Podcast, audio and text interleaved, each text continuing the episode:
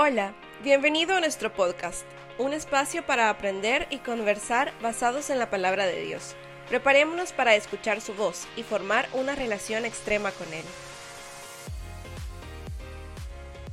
Hola, bienvenidos al podcast en el que vamos a iniciar el estudio de Efesios capítulo 1.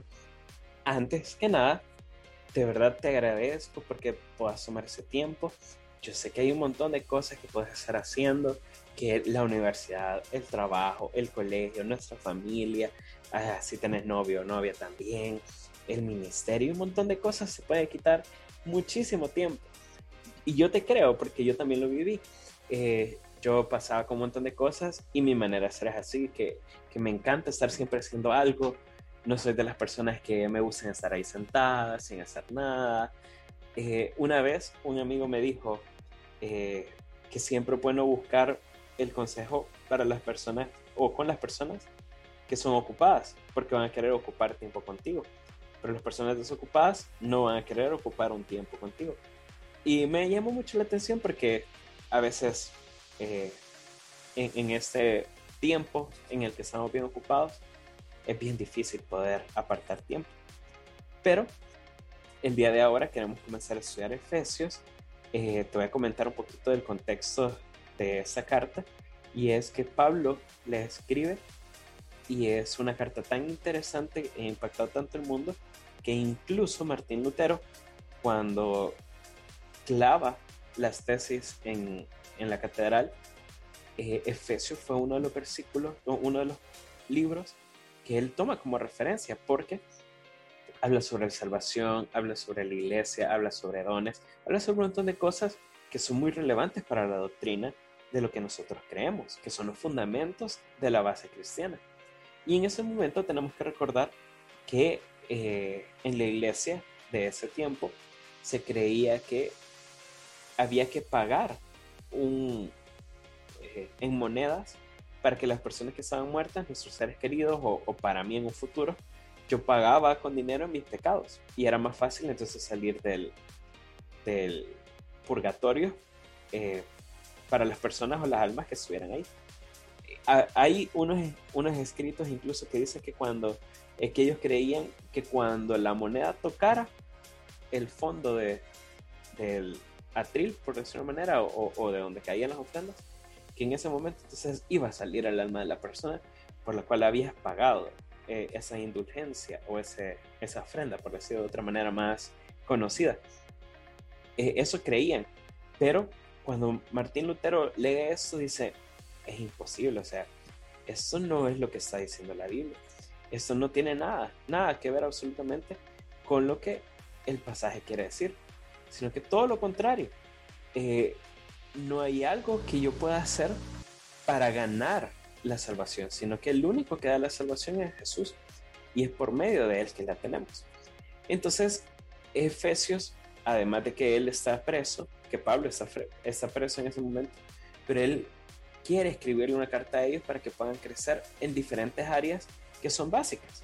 Y esa es una serie de cartas, de tres cartas, que le escribe a los Efesios, a, los que están en, en Efeso, otra carta que le escribe a los Colosenses, y en Colosenses podemos ver que hay otra carta que no está encontrada todavía, que fue para la iglesia de la Odisea. Entonces, esas cartas se leían en frente de toda la iglesia para aprender. Su objetivo en sí es hablar sobre diferentes temas que son bases de la doctrina bíblica, de la doctrina cristiana. Y queremos iniciar estudiando Efesios capítulo 1. Eh, dame un, un, poquito de tiempo y regresamos entonces para la parte 2 de este podcast para ir estudiando poco a poco Efesios capítulo 1. La Red es un grupo de jóvenes cristianos de Iglesia Bautista Miramonte que tenemos entre 18 a 23 años. Si no tienes un grupo de jóvenes o no tienes iglesia, puedes reunirte con nosotros. Nos reunimos todos los sábados a las 4 pm en Iglesia Bautista Miramonte. Estamos ubicados sobre la Alameda Juan Pablo II, frente al Hospital Médico Quirúrgico. Si no puedes llegar de forma presencial, no te preocupes. También transmitimos las reuniones por Zoom. Escríbenos para poder compartirte el link de las reuniones o para inscribirte a nuestras reuniones presenciales. Te esperamos. Bueno, eh, iniciamos con Efesios capítulo 1 y quiero que vayamos eh, a la Biblia directamente para poder aprender poco a poco qué, qué quiere decir este pasaje.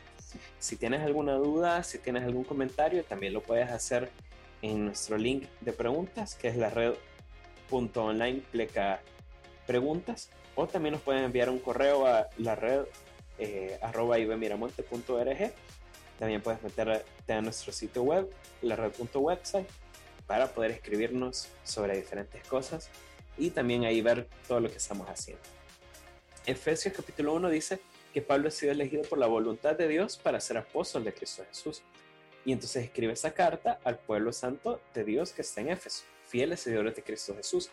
Es interesante que eh, varios de, los puntos que está diciendo son en ese primer versículo. Si lo detalláramos cada uno de estos, nos llevaríamos mucho más de un podcast. Eh, pero la historia, eh, la historia dice que los efesios eran adoradores de una diosa falsa que se llamaba Artemisa o Diana, que era conocida por sus dotes para la fertilidad, eh, ya sea para siembras o ya sea también para fertilidad en, para reproducción. Pero la iglesia de Éfeso tuvo tanta fuerza y al parecer, según lo que dice ahí, eh, Pablo dice que ellos son unos fieles seguidores de Cristo Jesús.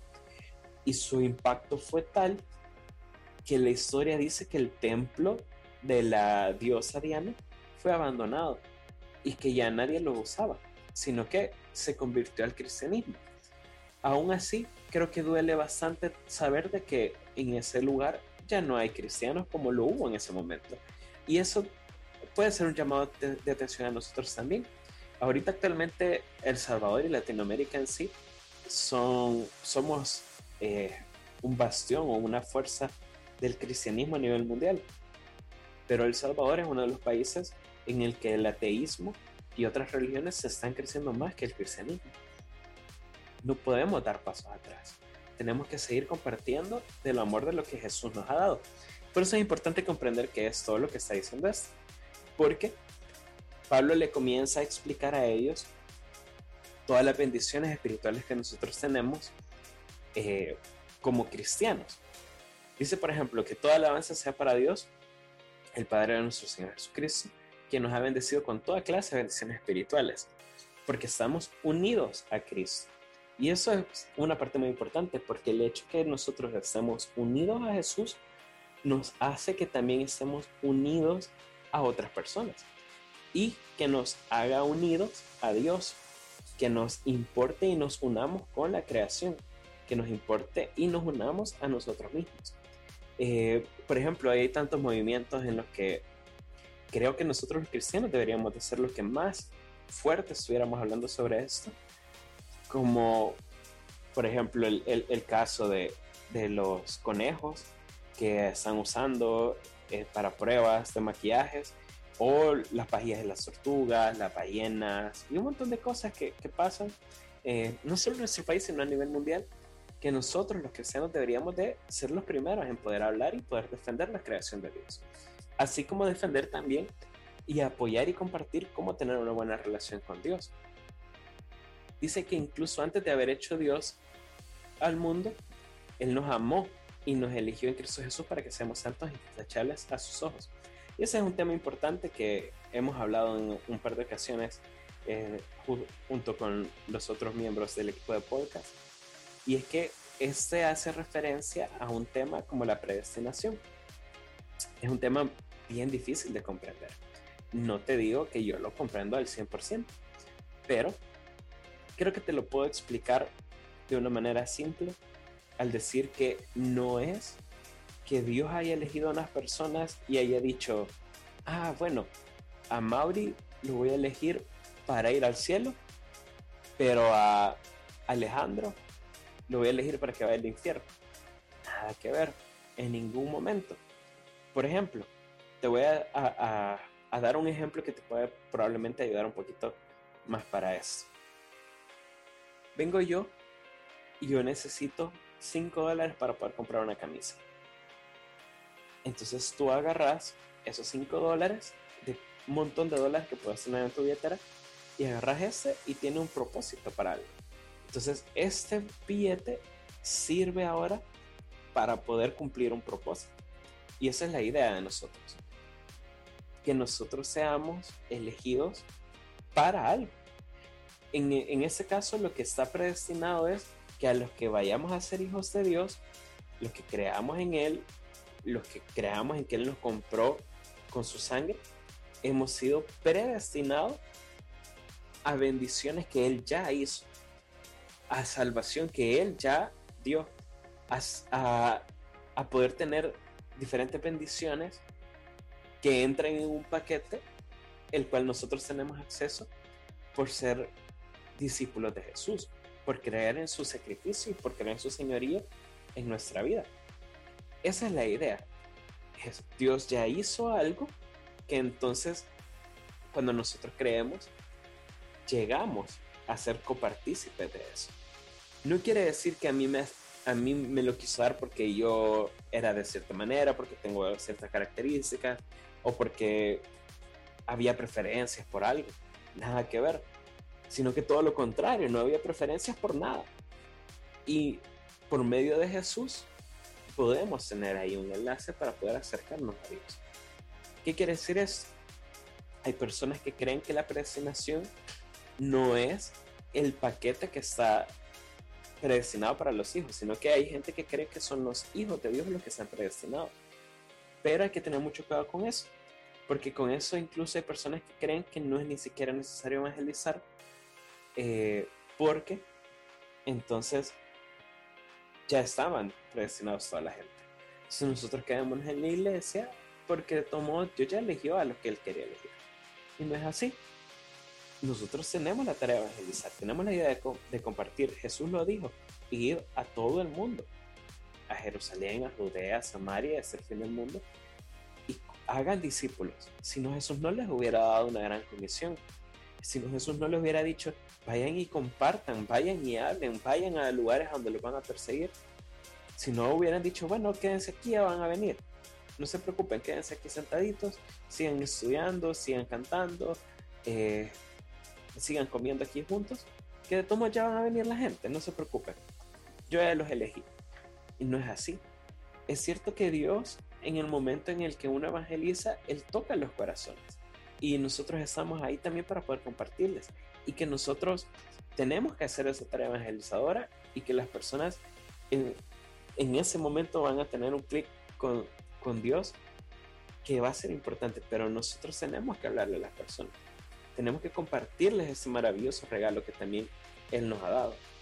Para ir concluyendo, quiero que me pidas, que, que me des un momentito nada más para poder pasar a la tercera y última parte de Efesios capítulo 1. Puedes encontrarnos en nuestras redes sociales. En Facebook estamos como la Red Miramonte y en Instagram como la Red Extremos.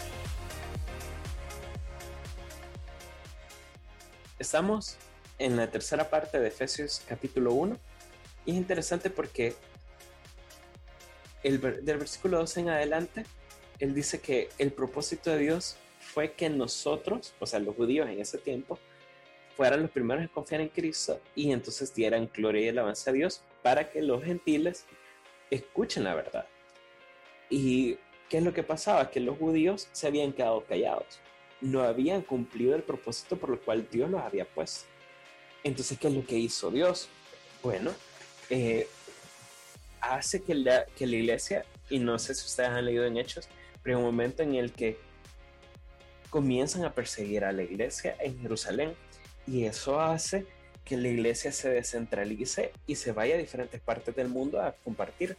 Y hace que sea más fácil compartir el Evangelio con otras partes del mundo. Yo no sé qué va a ser necesario que Dios haga en nosotros para poder compartir a otras personas acerca de, de, de Jesús.